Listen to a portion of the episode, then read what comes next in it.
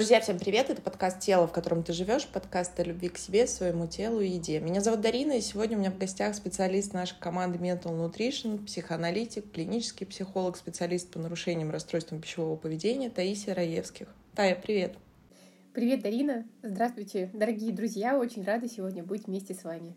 А мы-то как рады, собственно, да. И тема у нас сегодня, Тай, на самом деле, не очень-то радужная, Сегодня я хочу поговорить с тобой о дисморфофобии. Друзья, если говорить на понятном, это неудовлетворенность образом своего тела. И это не просто неудовлетворенность. Мы с тобой во многих выпусках говорим о том, где грань между нормой и психопатологией. Так вот, дисморфофобия — это действительно мучительное расстройство, это нарушенный образ собственного тела. И, друзья, действительно жить в теле, к которому ты постоянно испытываешь неприязнь, где-то даже отвращение безумно сложно. И большинство наших каких-то расстройств, психических запросов, э, связанных с телом, в том числе расстройств пищевого поведения, как раз-таки вот начинается вот с этого компонента черно-белого мышления, либо так, либо так, и вот этого неудовлетворенности, вот этой неудовлетворенности своим телом. Давай сегодня попробуем поговорить об этом, вообще про что это, как это работает, ну и откуда, собственно, это начинается. Э, да, тема очень ну, сложная и непростая, и очень болезненная. И обычно, когда ну, клиентки к нам приходят, мне кажется, каждая вторая, а, а может и каждая первая говорит о том, что она там как-то не очень дружна да, с, с вот этой самой важной частью себя, со своим телом. И мне даже порой думается о том, что если бы наше тело было наделено своим самосознанием, да, а не отделено от нашего сознания, то, вероятно, оно бы рассказывало какую-то совсем другую историю, и не то, что говорят нам наши клиенты. А вообще история это всегда начинается с чего-то малого, с чего-то, ну, наверное, семейного, детского, да, и перерастает уже во что-то более глобальное к взрослому возрасту. Вот. Ну, конкретно про дисморфофобию, да, или там дисморфию, можно так более сокращенно сказать. Что сказать? Ну, течение его может быть разным, а, этого такого, ну, расстройства, если уж прям совсем все сложно, да, а так можно выделить, наверное, три стадии. Вот. Первое — это когда это просто чисто мысли, когда есть какие-то ну, просто мысли, скажем так, да, они еще никуда не заходят, просто какая-то шальная там как-то иногда всплывает, да. Вторая стадия — это уже когда начинаются какие-то активные действия, ну и самое сложное — это когда это уже настолько затопляет э, сознание, что просто, ну, в жизни просто больше ничего не остается, кроме как вот это какая-то борьба с какой-то, с каким-то несовершенством, и поэтому очень часто это перерастает в какое-то бредовое такое даже расстройство. Вот ну, навязчивое, одержимое, в общем, сложное. Ну вот если говорить, ты правильно, что ты сказала про стадии, действительно, друзья, у всех дисморфофобия, то есть не нужно сразу навешивать на себя, что вот у меня есть это расстройство, мы с тобой всегда тормозим наших клиентов и тех, кто к нам обращается, с таким навешиванием ярлыков на себя. Но действительно, та сложно в обществе, в котором мы с вами все росли, живем, и все-таки я выступаю здесь с позиции женщин, потому что мне как-то ближе и понятнее, и больше вокруг нас вот этих социальных всех аспектов. Но если вот так задуматься, друзья, ну 90% женщин хотят похудеть, или они каким-то так или иначе они недовольны своим телом. Первые диеты, друзья, начинаются у девочек уже в детском саду. Я сейчас действительно, у меня много клиентов в работе, у которых дети уже думают о том, что им есть, как им есть, как они будут выглядеть, и как у них там торчит живот или, или не торчит, когда там еще, собственно, даже не начался пубертатный возраст, когда девочка превращается девушку, а позднее в женщину. Так вот, как так получилось? То есть, получается, ты говоришь о том, что это начинается с семьи, и мы часто говорим о том, что расстройство пищевого поведения чаще, к примеру, развиваются у тех, где дома родители, может быть, даже обсуждали не свои тела, а чьи-то других. То есть это настолько для нас как-то привычно, а все-таки в детском сознании, у которого нет вот этого критического фильтра, это остается, и зачастую это происходит, ну, как травма. И вот как здесь ставить? То есть какие это могут быть вообще проявления, если мы берем более терминальную стадию? Когда мысли, друзья, я хочу вот здесь вас остановить, это правда важно, есть нормативная неудовлетворенность своим телом. Я об этом говорю достаточно часто. Это когда, условно говоря, да, я немного набрала, потому что была у мамы и 10 дней на новогодних праздниках ела оливье, не знаю, там, колбасу и пила шампанское, но меня мне это не мешает жить. Да, это, мне это не нравится. Поэтому я приезжаю, условно говоря, иду в зал. И вот это для меня, друзья, условная норма. Хотя, наверное, ты как клинический психолог тоже бы поспорила, потому что в этом тоже есть как раз-таки то самое диетическое мышление. Но поскольку, друзья, я имею расстройство пищевого поведения в анамнезе, я всегда говорю о том, что полностью вылечиться, наверное, такого образа мысли нельзя. Можно уйти в ремиссию длиной жизни, и это действительно успех. А вот я хочу больше с тобой поговорить о той стадии, когда я настолько недовольна своим телом, что я не еду в отпуск, потому что в купальнике я буду выглядеть как-то не так. Или я не могу раздеться с мужчиной в постели, потому что я думаю, господи, как же он там увидит мою какую-то складку. Или мне настолько невыносимо, что я бегу делать еще одну, еще одну, еще одну операцию, и все равно мне не становится легче. И это как раз-таки, друзья, я думаю, что у каждого из нас, поскольку мы действительно живем в таком 21 веке и век Инстаграма, всяких соцсетей, есть такие подружки, которые постоянно что-то там в себе делают. То у нее филлеры, то у нас где-то форма утюга, мы делали лица все, то мы потом делали что-то с носами, то мы вставляли грудь, то мы ее доставали, потому что это стало немодным. Теперь мы закачиваем попы и умираем в спортзалах. То есть как вот это работает? И как, собственно, жить-то? Что делать-то, если серьезно? Ну, там, условно, 80-х, там, да, годах 90-х, может, там, чуть раньше, ну, до соцсетей, то у нас хотя бы было четкое представление, что вот я смотрю в журнал, да, и эта женщина, она недостижима для меня, и я, ну, реально это понимаю, что это нормально, есть я, и я такая, да, есть она, и она такая, как бы, и вот как будто бы четкое разделение миров оно есть, и я не претендую на то, чтобы быть ею, и, в общем, это не сокрушает меня. Но сейчас соцсети э, каким-то образом умудряются настолько затюкать наше сознание, что кажется, что вот, ну, вот эта вот та неземная красота, да, она буквально на каждой страничке, и она абсолютно недостижима нам, потому что она ну, выглядит всегда такой прилизанной, причес, причесанной, красивой, вечно меняется, за ней никак не угнаться, да, и нас оставляет вечно в каком-то проигрыше. И Именно поэтому я всегда при удобной возможности предлагаю своим э, клиенткам, пациенткам переставать смотреть э, или следить, да, там в Инстаграме за кем-то, или вообще, в принципе, ограничить свое время проведения там, потому что есть даже исследования, которые показывают очень четкую корреляцию между падением самооценки и количеством проведенного времени как раз-таки вот в соцсетях, где каждый второй там красавец там и не знаю там уникальный да вечно все успевающий такой потрясающий. И рядом с ним ты всегда будешь в дефиците тебе всегда будет не ну мало как будто бы ты все время что-то не успеваешь как будто бы все время что-то не додаешь не доделываешь. Ну то есть вот ну никогда не успеешь и не ну не станешь ты вот этим вот идеалом красоты. Ну потому что ты ее не задаешь как минимум ты уже опоздал И вот это, кстати, даже то, что ты говоришь, это уже мучительно больно. И, друзья, зачастую ведь это наше еще одно такое когнитивное искажение, что как будто бы вот эти мнимые параметры красоты, у всех они разные, кстати, друзья, и мы зачастую смеемся с подругами, когда я говорю, что кто-то для меня является вот каким-то, естественно, не идеалом, но мне нравится чье-то лицо, а другая подруга, например, говорит, удивительно, но для меня это ну, абсолютно обычный человек, но у меня не вызывает он никаких вот какого-то чувства восхищения. И вспоминается та самая поговорка, что красота в глазах смотрящего. Но страшно то другое, что мы ассоциируем вот эту мнимую красоту, мнимую устроенность, какое-то, я не знаю, идеальное тело, которое все равно не существует, с успехом. Что как будто бы вот, если я буду какой-то такой, то моя жизнь, ну, я не знаю, сложится, но каким-то определенным образом.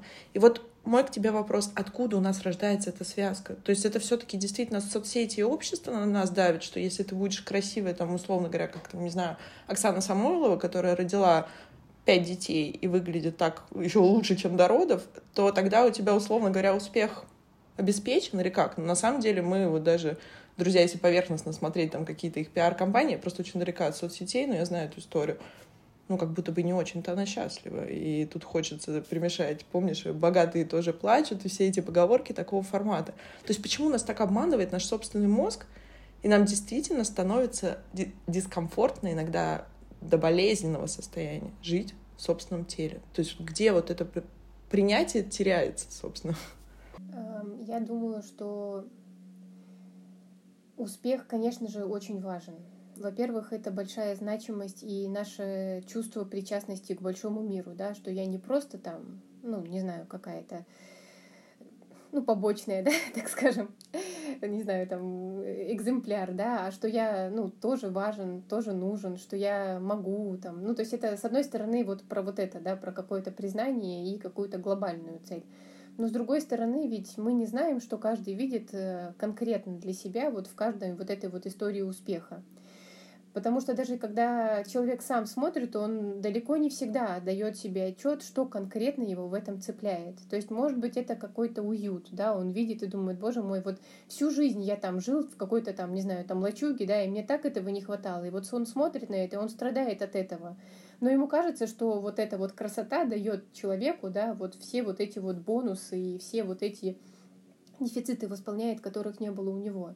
То есть это и про любовь какую-то, да, и про заботу, и про безопасность. Собственно, там так много всего намешано, что именно благодаря тому, что эта тема настолько богата внутренним потенциалом вот этих вот этой дефицитарности, так скажем, да, она так здорово нам продает. Я думаю, что ну, в Инстаграме сложно так просто полистать порой бывает, да, и не купить себе там резко, импульсивно какую-нибудь там, не знаю, ненужную совершенно вещь, да, то есть потому что вот здесь сейчас она как будто бы тебе купила вот ту вот э, мечту, вот эту вот возможность, вот эту вот э, какую-то нехватку чего-то, да, восполнила. Но по факту, когда она приходит, полное разочарование, потому что это не то. Не приехал этот уют, этот комфорт, эта безопасность, эта любовь, эта забота. Ну, не приехала, к сожалению. Приехала бесполезная вещь, которую нечестно тебе впихнули, да, под приправой того, что тебе было нужно. Ну вот и как тогда, та, если говорить о том, с чего начинается терапия? Ведь как и в случае расстройств, нарушения пищевого поведения, мы работаем не с едой, то и в вопросе терапии неудовлетворенности своим телом мы тоже работаем не с телом, потому что, друзья, ну никогда нам не станет легче от внешних условий. У нас есть такая фантазия. И я всегда, друзья, вам говорю мое любимое упражнение.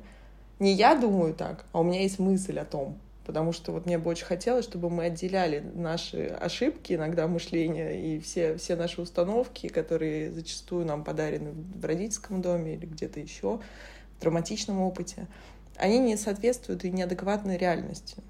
То есть это просто наша ошибка. И вот тогда мой вопрос, ты как терапевт, с чего начинается терапия дисморфофобии в той или иной форме? Вообще, на самом деле, работа это очень сложная и очень долгая. Ну, тут, к сожалению, не получится там прочитать какую-то аффирмацию, там, да, и я не знаю, там сказать своему телу я себя люблю, и все, поехали, у нас все прекрасно. И это, конечно, тоже надо, и это очень важно, да, но это будет лишь ну, маленькой-маленькой крупицей в большом поле работы. Поскольку кроется за этим, ну пусть там даже если это расстройство уже, да, или просто какая-то такая дисфункция, кроется за этим очень многое. Кроется за этим целая жизнь, которая была до. И, ну, и в результате чего расплачивается наше тело, да, то есть, ну, оно просто стало вот тем вот, ну, так скажем, объектом, который как будто бы должен за все ответить, да, и вот мы тогда начинаем разбираться просто, а что же за ним стоит, да, в общем, какая идея за ним, какая, какой символ в нем, да, хранится, Потому что очень часто бывает, что тело становится таким театром действий, вот, и на нем разыгрывается действительно целая жизнь, целая судьба. И мы просто за этим наблюдаем. Ведь э, очень важный момент, что мы в жизни своей можем отреагировать событие какое-то происходящее да, тремя способами. Первое, и это самое крутое, это когда мы это смогли э, увидеть прочувствовать, а, обдумать и все это вместе связать. Тогда мы получили цельный опыт, с которым мы вышли а, и смогли в дальнейшем на него опираться, там, да, его избегать или наоборот в него входить. Второй уровень отреагирования обычно это вот как раз действие, да, или компульсия какая-то. А, и тогда получается, что мы уже увидели, и мы просто сделали. Но, к сожалению, связка, вот эта важная, да, которая между подумать и сделать, она не образовалась. И здесь уже некоторый разрыв. То есть получается, что этот опыт уже не очень хорошо усвоен. И самое сложное, самое такое тяжелое течение, да, это соматизация, когда мы реагируем телом. Вот. И в данном случае с дисморфофобией это мы можем рассматривать как ситуацию реагирования телом, когда наше тело становится единственной инстанцией, которая может хоть что-то в этой жизни сделать, да, хоть как-то повлиять на ситуацию, там, может быть, заболеть там, да, или, например, покрыться какой-нибудь сыпью, там, да, и похудеть, потолстеть. Ну, то есть ничто не может больше иметь право голоса. Не реальный наш голос, да, не физическое действие, и тогда остается только одно, да, уйти вот в эту вот немую реакцию телесную. И тогда на тело из-за того, что у нас ну, немножечко разрыв такой, да, символического происходит, и э, телесного, именно тело и становится той самой мишенью, которая вечно подвергается какой-то, не знаю, там, отмщению, да, то есть каким-то чужеродным предметом или объектом, который очень хочется из себя извести. Из-за этого сюда и самоповреждение очень часто, да, может возникать, оно уже в разных случаях. Вот, и вплоть до суицидов, собственно, да, и операции, и любые другие вмешательства. Но за всем этим как раз-таки стоит вот это отсутствие возможности ментализировать, возможности символизировать. И мы все это наращиваем постепенно. Но это невозможно вот так вот взять, да, по щелчку и получить. Это происходит в работе, когда человек говорит о себе, когда человек начинает постепенно отстраняться от вот этой вот позиции, да, что как будто бы есть только два глаза и какое-то вот передо мной непонятное пространство, он из него начинает выходить в наблюдательную позицию, начинает себя видеть уже намного а, более состоятельным вообще в том, чтобы что-то сделать, начинает видеть выборы, начинает себя понимать, осознавать, ну и так далее. собственно, работа такая аналитическая. Это правда, но тут самое главное, мне кажется, выстроить новые опоры. Это, помните, друзья, у нас был как-то выпуск э, с Натальей Тупиковой, и мы говорили о том, что вот в каждом внутри нас есть такой столбик, из кирпичиков, вот, метафорически говоря. И те или иные события в нашей жизни периодически эти кирпичики выбивают. И вот, наверное, задача психотерапевта, любого специалиста в области нашего психологического, ментального здоровья, это помочь выстроить внутреннюю опору, которая не будет только держаться, на, условно говоря, на моей накачанной попе, которая завтра может таковой перестать быть ввиду тех или иных событий. И это может быть гормональный фон, друзья, это может быть беременность, может быть все что угодно. И почему, еще раз повторю, именно определенная группа людей, такие как балерины, танцовщицы, актеры, те люди, которые так или иначе медийны, наиболее подвержены расстройствам пищевого поведения, дисморфофобии, потому что они привыкли себя отождествлять именно с физическим, визуальным проявлением своего тела. И вот тут самое страшное, что зачастую, когда ко мне приходят клиенты, я знаю, что у тебя тоже, потому что ты работаешь с этими запросами, согласись, они часто говорят, мне настолько, то есть вот это, друзья, самообъективизация, то есть когда мы воспринимаем себя как объект. Мне не важно, как тело себя чувствует, мне важно, как оно выглядит. И вот если, условно говоря, у меня вскочил прыщ, друзья, ну я вот просто на понятном языке, то это трагедия. И это не важно, почему произошло. Это просто мешает моей какой-то картинке о себе, о том, как я о себе думаю. И второй момент, эм, помнишь, мы с тобой обсуждали эту книгу, она психоаналитическая, про мнимые тела не, не скажу, мнимые тела подлинной сущности. Друзья, могу обманывать, автора точно не назову. Но там была потрясающая вещь, это было исследование, что мы убегаем в поле войны со своим телом, говорю так специально, когда хотим убежать от каких-то других важных аспектов своей жизни. Когда я могу прикрыться тем, что, друзья, мне сейчас не до этого, мне не до построения семьи, мне не до смены работы, не знаю, не узнавание какой-то правды, от которой я всячески бегу. Я занята, я на диете. Я занята, я качаю попу в зале. И да простит меня попа, которую я каждый выпуск, собственно, рекламирую. Но это правда так. И как будто бы в этом месте можно посмеяться, но на самом деле это грустно, потому что в итоге, возвращаясь к тому, как мы работаем, про тело-то мы не говорим, и про еду мы не говорим. И вот задача, мне кажется, любого, кто в этой области помогает, наша как команды, это выстраивать внутренние опоры другие, что я еще могу, в чем моя ценность. И, друзья, тут сразу напомню, что мы цены просто по факту своего рождения. Просто мы растем в нарциссическом обществе и выросли, где нам говорят, что мы уже, ты родился, ты уже условно почему-то должен как-то это заслужить. Но вот сложно, друзья, сложно, чтобы этот жетон провалился, но мы цены по факту своего просто наличия, потому что как говорил мой э, преподаватель, учитель, что, друзья, нет справедливости в этом мире, потому что вы родились, а остальные сотни тысяч сперматозоидов, которые, собственно, не прикрепились к нашей яйцеклетке, это были тоже теоретические люди, которые не родились. Так вот в чем тогда, собственно, справедливость, если вот вы уже кого-то обошли. И вы знаете, если примерять эту мысль на себя, становится сильно проще и как-то, ну, как будто бы даже гордо жить, потому что ты уже как будто бы тут как-то выделился. И вот с этого, мне кажется, начинается вообще вопрос принятия, вопрос самоценности и Тай, ну очень же сложно зачастую там поднимать страх, наверное, это мой такой последний, но очень важный тебе вопрос. Ведь от этого сложно отказаться. И часто клиенты, вот те самые дропауты, выпадают из терапии, потому что как будто бы здесь мне станет на себя все равно, на то, как я выгляжу, ну, условно говоря. И вот все развалится. Я стану как-то, я себя запущу, и что только клиенты не фантазируют на эту тему, и как-то я стану, не знаю, толстой, кривой, больной, какой угодно если я сниму вот этот градус напряжения отпущу вот этот контроль. Вот про что вот это? Ну, точно про контроль. Вот, который такой всемогущий, да, который прям такой затапливающий. И, в принципе, это правда вызывает очень много сопротивления, очень много страха и очень много агрессии, я бы даже еще сказала, потому что это нападение на реальную опору, вот, и поэтому мы на нее, мы ее не нападаем, мы ее уважаем. Но если она нужна, если она есть, ну пусть она будет. Когда вырастут другие, просто можно будет облокотиться, да, и чуть-чуть отдохнуть. То есть, как бы, если у стула была только одна ножка, то появится еще три. И все, ради бога, и это останется, и новое нарастет, да, и, и будет просто легче. Но до этого надо дойти, да. Кстати, спасибо тебе большое, что ты об этом сказала, потому что, друзья, многие, я слушаю наших коллег, как я говорю, по цеху, и многие говорят о том, что вот это плохо, да, демонизирует тот или иной способ аддикции, либо что-то. Я напоминаю, друзья, что это неплохо, это наш способ адаптации к этому миру. То есть по-другому наша психика не могла, иначе бы мы не выжили. Вот когда вот так вы задумываетесь, поверьте, вот все сопротивление, оно как бы угасает.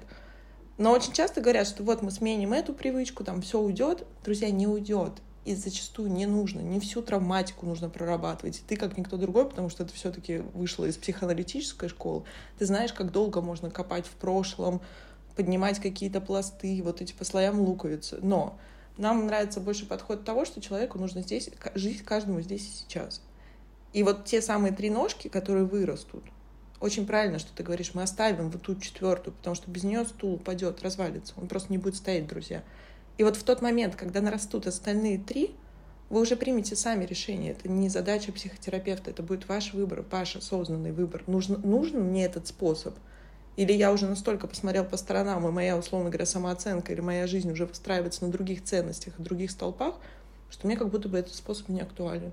И тогда уходит переедание, уходит РПП, уходит вот это мания постоянного себя переделывания, починки, улучшения, чего-то еще. Потому что как будто бы понимаешь, что есть еще вот это. Да, вот это можно менять, и нет ничего страшного, друзья. То есть я ни в коем случае не хочу, чтобы вы сейчас услышали это как то, что, не знаю, пластическая хирургия — это плохо, или там, я не знаю, какие-нибудь там уколы красоты, или там что-то еще, вот, там, я не знаю, нормализация веса, спорт. Я за все за это.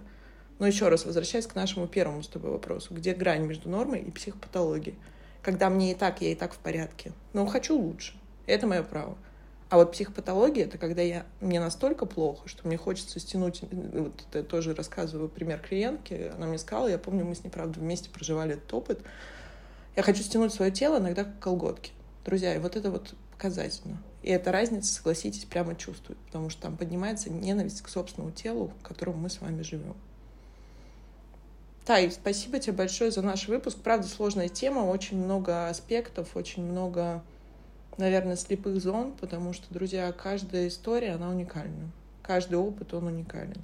Если у вас есть вопросы, напомню, что мы всегда отвечаем на них, во-первых, каждую пятницу в нашем телеграм-канале. В нашем проекте есть бесплатная диагностическая беседа, чтобы вы могли познакомиться с специалистом, поделиться с запросом, вот получить, наверное, поддержку прямо здесь и сейчас, ту, которая вам необходима. И дальше решать, что вам, собственно, с этим делать. Спасибо тебе. Тоже всем большое спасибо. Рада была быть с вами. И хочу сказать, берегите себя, будьте бережны, заботьтесь о себе. Это правда. Друзья, берегите себя. Это был подкаст «Тело, в котором ты живешь». Пока-пока. До новых встреч.